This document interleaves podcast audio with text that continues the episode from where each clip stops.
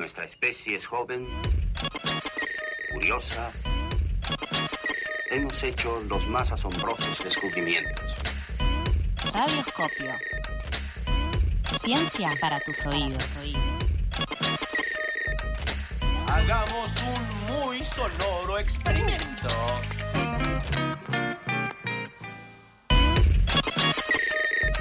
Seguimos en Pasadas por Alto, seguimos en FM La Tribu y seguimos esperando que nos cuenten cuál es el dilema. ¿Son Team Humedad o no? 11 31 26 0 88 7, arroba Pasadas por Alto en las redes, ahí nos encuentran. Y el precursor de este dilema de Team Humedad, sí o no, es Rolo Caraballo, que ahora lo llevamos a un lugar más lindo. ¿Con humedad? Con humedad, como, como me gusta y como, Usted fue feliz. como estoy acostumbrado. Bien, ¿a dónde fue tan feliz esta semana que Fui- empezó tan fea? ¿Dónde encontró un viso de felicidad? Empezó dura, encontré un poco de felicidad, un poco de entusiasmo, lo comentaba fuera del aire, haciendo algo que quería hacer hace muchos años, eh, te diría como más de 10 años, por, por no decir poco, que es trabajando en una campaña de muestreo. Sí, como parte de un proyecto que me pareció eh, muy, muy interesante, muy relevante y que de hecho nos permite preguntarnos un poco por el rol de la ciencia eh, en sociedad y en esta sociedad. Y si yo, o sea, arranqué viajando, para que se una idea, en Guernica, que es sudoeste de La Plata, ahí arrancó el viaje, y haciendo como una especie de, de L, terminamos saliendo por Punta Indio. Sí, eso fue, Bien. es el derrotero, una- por un poco por lo que es el interior de Buenos Aires cercano, ¿sí? Ahora, si yo les menciono esa zona, eh, ¿qué, es lo que se, ¿qué es lo que les viene a la cabeza? Eh, La curvita. Como paisaje, como lugares. como paisaje. Río. Sí, esa zona final de, del Río de la Plata mezclándose con, con el agua del mar. Bien, está bien, es una, una desembocadura. Me gusta que se enfocaron en la parte que más o menos conocen y que es La parte Eh, acuática. la parte acuática y la parte más abierta, la del final. Y antes de eso, porque ya arran- arrancamos por Guernica. Guernica es más para adentro. Bransen, Verónica, Campo, Sí, llanura, claro, llanura, campo. pasto. Pasto. Efectivamente, o sea, lo que se ve, lo, lo primero que uno ve es un montón de eh, campos productivos, ¿sí? Y efectivamente lo que se ve es pastizal. Pero antes de, de esos campos, ¿sí? antes de esa visión, ese lugar tiene, tenía básicamente ecosistemas de la llanura pampeana. Tenía ecosistemas naturales antes de su modificación. Tenía pastizales, tenía parches de, de bosque, de talas y distintos árboles nativos, tenía ríos, otro tipo de ríos, no río de la Plata, que vendría a ser un estuario, que es la desembocadura, sino ríos de llanura. Perdón que interrumpa. Cuando decís antes de su modificación, ¿estamos hablando de la modificación del terreno para estas plantaciones o estamos hablando de algún otro tipo de modificación? La llegada del ser humano. Fundamental, o sea, llega el ser humano, pero que ya estaba, digo, el ser humano llega bastante antes que, que los europeos, pero sí hay una modificación muy fuerte del uso del suelo para su uso agropecuario. Exacto. ¿sí? que es histórica en Argentina, que es histórica en esa región y que tiene larga data. ¿Cuál es el resultado de esto? Bueno, que de esos ecosistemas originales queda poco y está muy poco protegido. Y un poco de eso va el proyecto. Para meternos un poco más, hablamos con la doctora Claudia Feijó, ella es directora del Instituto de Ecología y Desarrollo Sustentable, que es un instituto mixto entre CONICET y la universidad. Le preguntamos por la protección de estos ambientes y nos decía esto. La laguna pampeana es, creo, el ecosistema menos protegido que tiene, el, o bioma menos protegido que tiene la República Argentina, debido a que desde hace muchos años es eh, el centro de la producción agrícola o ganadera del país, el grado de conservación es, eh, de estos ecosistemas, de los ecosistemas originarios, es mínimo. De hecho, también fueron sistemas muy alterados por la llegada del hombre al introducir, tanto voluntaria como involuntariamente, otras especies vegetales. Pero existe un muy, muy bajo grado de protección del bioma pampeano. No existe, existen muy pocas reservas o muy pocas este, áreas protegidas de este bioma.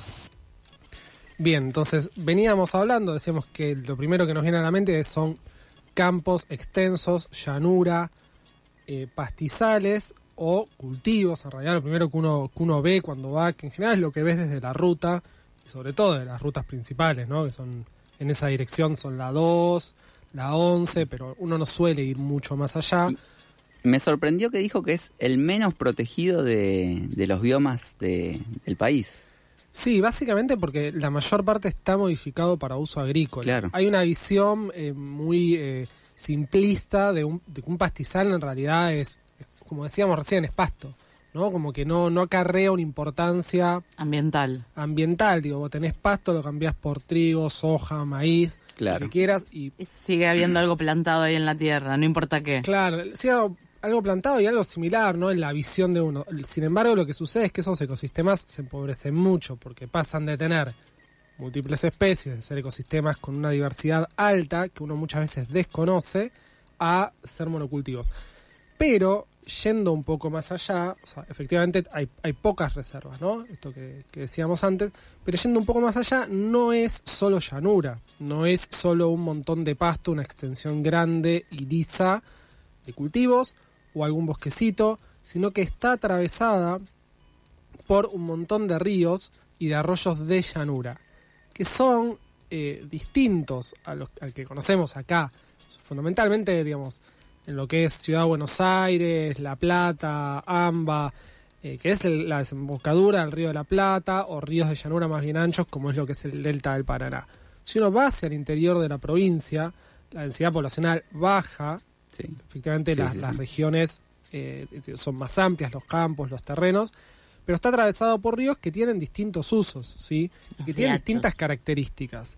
Son ríos a veces más anchos o más angostos, que discurren muy despacio, Con Sí. poco caudal a con veces. poco caudal, viste, que van lento, y que muchas veces se usan como vertederos, ¿no? Como descarte de fluviales. El uso que se le da, est- están bastante, digamos, en el patio trasero esos, esos Claro, ríos. es como que está poco visibilizado y no, no se le da mucha bola, entonces... eh, Le bajaron el precio. Le claro. bajan el precio. Está poco visibilizado, visibilizado y aún menos protegido. Porque ¿qué es lo que uno Claro. hace? Dice, bueno, protejamos un pedazo de tierra, ¿sí? Que conserve el pastizal. Sin embargo, el tema con los ríos es que es la conectividad. ¿no? Entonces, si vos Sí. protegés solamente, por ejemplo, hay, hay una, un área protegida en la desembocadura del San Borombón, que desemboca en la bahía de San Borombón, que es hacia donde fuimos. Eh, si vos proteges solo esa parte y no proteges la cuenca alta, o sea, los- los prin- el principio del río, todo lo que pasa ahí arriba va a repercutir Claro. allá abajo. No podés mantener solo la parte de abajo. Así es que la propuesta de este proyecto es la creación de eh, una reserva fluvial. Si pensar la protección desde el río y no desde el paisaje que incluya Pero el río. aparte también es, es como un poco autodestructivo para estas empresas o estas estos multi multinacionales que, que tienen estas plantaciones ahí porque del, del río obtienen el agua para el regado. Entonces, si los contaminan es como una especie de sabotaje o estoy diciendo alguna gilada. Efectivamente, lo- los ríos cumplen distintas funciones, algunas no son tan fáciles de cuantificar. Para eso hablamos también con Agustina Varela, ella es licenciada en biología, becaria doctoral y educadora popular, y su proyecto de tesis es sobre esta propuesta de generar una reserva fluvial y nos decía esto.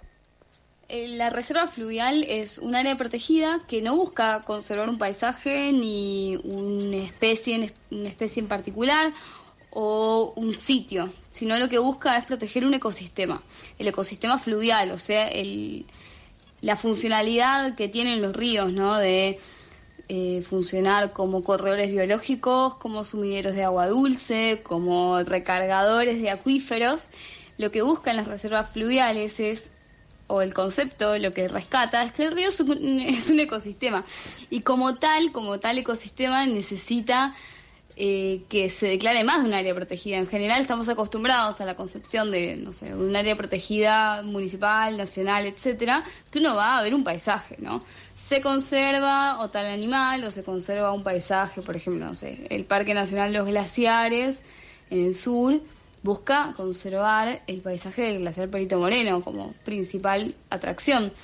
Pero lo que buscan las reservas fluviales no es solamente eso, ¿no? Sí conserva o busca declarar áreas protegidas como los típicos lugares paisajísticos, por ejemplo, en este caso de La Pampa, pero también va a buscar que se conserve la funcionalidad del río, que siga funcionando como funcionó siempre y que siga dándole los servicios a las diferentes especies que lo habitan, ¿no? los servicios ecosistémicos a todas las especies que, que habitan en el- a lo largo de la cuenca o del cauce. Bien, entonces, como decía recién Agustina, la idea ahora ya no es más proteger solo, o sea, en este caso, ¿no? No es solo proteger un paisaje o una región que representa un bioma, sino el río como conector de distintas, de distintas regiones, ¿sí? como ecosistema complejo que brinda distintos tipos de servicios. Y cuando digo ecosistema complejo, ahí ya me voy a meter un poco en lo que, en, en cómo fue el muestreo, ¿no? Porque para, para hacer este, trabajar en este tipo de proyectos hay una multidisciplinariedad. ¿Qué quiero decir con esto? Entonces, fuimos, éramos un grupo más o menos ocho personas y había eh, una becaria que trabajaba haciendo observación de aves, ¿sí? viendo qué especies había en cada uno de los puntos. Puntos más cerca de la ciudad, puntos más lejos de la, de la ciudad, puntos prístinos no hay, ¿sí? Pero bueno, o sea, íbamos viendo distintas características. Aves, otro grupo estuvo trabajando con microplásticos, a ver cuál era la presencia de plásticos de origen eh, humano o antropogénico en el curso de agua. Otro grupo estuvo trabajando con peces, viendo qué, qué especies había, de qué tamaño, en qué proporción. Esos son índices de la degradación del curso de agua. En particular, lo tengo que decir porque a mí me divirtió mucho, me tocó formar parte del equipo peces, porque soy ya soy del equipo humedad.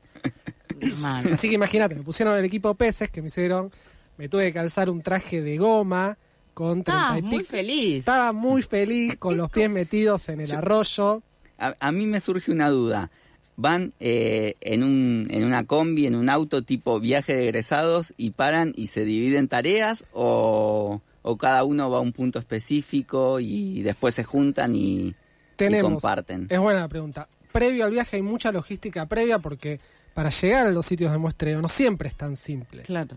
De Sí. hecho, estás hablando de un lugar que debe estar no muy accesible. En general es muy accesible, son caminos rurales, son estancias, a veces eh, hay tranqueras cerradas donde no debería haber. eh, digo, por lo pronto es complejo, vamos, no quizás no debiera ser así, pero sucede así con autos particulares. ¿sí? Entonces vamos con, con- con autos propios, divididos en grupos, y esta vez fue muy eficiente, hay que decirlo, porque el primero que terminaba salía y hacía su parte en el sitio de muestreo. Cabe destacar que a mí me tocó en el grupo que más tardaba. Así que anduve tirando redes, muy contento. No, no me voy a ¿Saltó tranqueras? ¡Salté tranquera! Muy bien.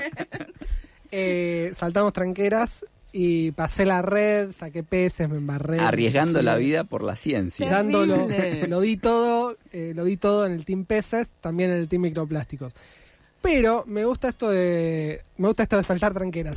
No, las, la otra parte de esto es que hacer este trabajo en todas estas áreas es parte de, pero tiene que incluir a la comunidad. Efectivamente saltamos tranqueras, pero también entramos, hablamos con encargados, explicamos el trabajo que estábamos haciendo para que nos dieran acceso, para que supieran no qué es ese río que está en la parte de atrás y también no solamente avisando lo que vamos a hacer, sino mucho diálogo con distintas mesas eh, ambientales en las distintas localidades.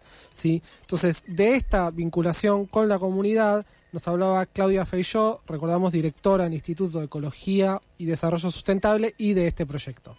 La vinculación con las comunidades en la gestión y manejo de los ríos y arroyos es fundamental. No podemos proponer medidas de gestión y manejo si eh, no lo charlamos con la comunidad, porque muchas veces al no hacerse esto, cualquier proyecto de gestión, de restauración o de conservación se ve frenado por la comunidad que siente que no atiende a sus demandas. En este sentido, estamos realizando un proyecto para el río San Borombón, donde lo que intentamos es establecer una reserva fluvial a lo largo del río y eh, establecer los objetivos de conservación con la comunidad. O sea, que estos, servi- estos eh, objetivos sean consensuados con la comunidad y que nos puedan llevar a la creación de una reserva que sea apoyada, sostenida y que permanezca en el tiempo, no solo por la acción de los científicos o los políticos que determinarán su, su viabilidad o no, sino también por la parte, por la comunidad. O sea, que la comunidad se apropie de este proyecto y sea el sostén para que continúe adelante. Desde ese punto de vista, es, cada vez está más claro que no se puede realizar gestión y manejo de ecosistemas sin el aporte ni el apoyo de las comunidades que habitan en ese ecosistema. Entonces, eh, de vuelta, la visión es de un ecosistema que incluye al ser humano y sus actividades, que incluye a las comunidades, que son las que más conocen también de, estos espacios. Un conocimiento, de vuelta, local, al cual nosotros como científicos aportamos ¿sí? y eh, trabajamos en conjunto. Insisto, no se puede excluir a las comunidades, de hecho tuvimos una mesa de diálogo eh, y nos comentaban ¿no? cuáles eran sus expectativas sobre la protección de la zona, cuáles eran sus formas de producción, cuáles eran sus problemáticas. ¿sí? Una cosa común era, eh, aparecía el tema de nuevas formas de producir, de agricultura y ganadería regenerativa, de turismo, ¿sí? de dejar de ver el río solo como una canaleta de descarte. De hecho, alguien nos decía que era un, o sea, un arroyo, decía, bueno, eso es un pluvial, ¿no? Como un, como un canal que solo recogía desechos y era un arroyo hecho y derecho, con unas riberas muy lindas, con muchas aves, ¿sí? Con peces pequeños, porque efectivamente cuando uno contamina empiezan a suceder esas cosas. Y me, quiero ir con una, mm, o sea, con una conclusión, o con, más que nada, más que una conclusión, una pregunta para que se lleven, que es cómo encaja este un proyecto de este tipo, sí, que por lo menos en esta mesa creo que todos consideramos relevante o importante, en una visión eh, productivista, ¿no?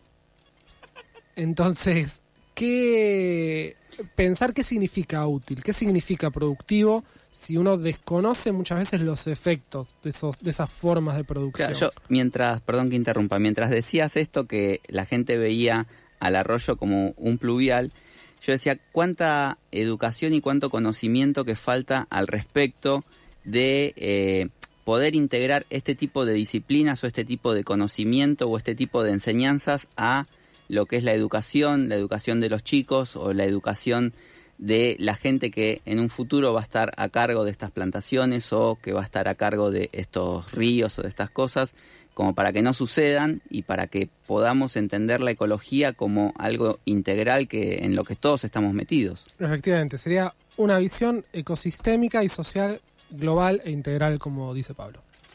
Me venían un par de cosas, pero me voy a quedar con eso de, digo, hay algo que tiene que venir como ir pasando, ¿no? De generación a generación y que casi sería como natural, porque es tu espacio. O sea, es el espacio en el que habitas diariamente, en el que transitas, en el que te educas, en el que sociabilizás, en el que producís. verlo como... como, si parte de tu cotidiano, de, como de si tu estuviésemos casa. rompiendo nuestra propia casa. claro. Exactamente. Bueno, esperemos entonces Qué que... reflexivos que nos pusimos. Me gusta igual, sirve. Que este proyecto, nada, pueda avanzar y finalmente pueda protegerse y que pueda disfrutarse eh, el San Borombón por muchos años más y con buena calidad.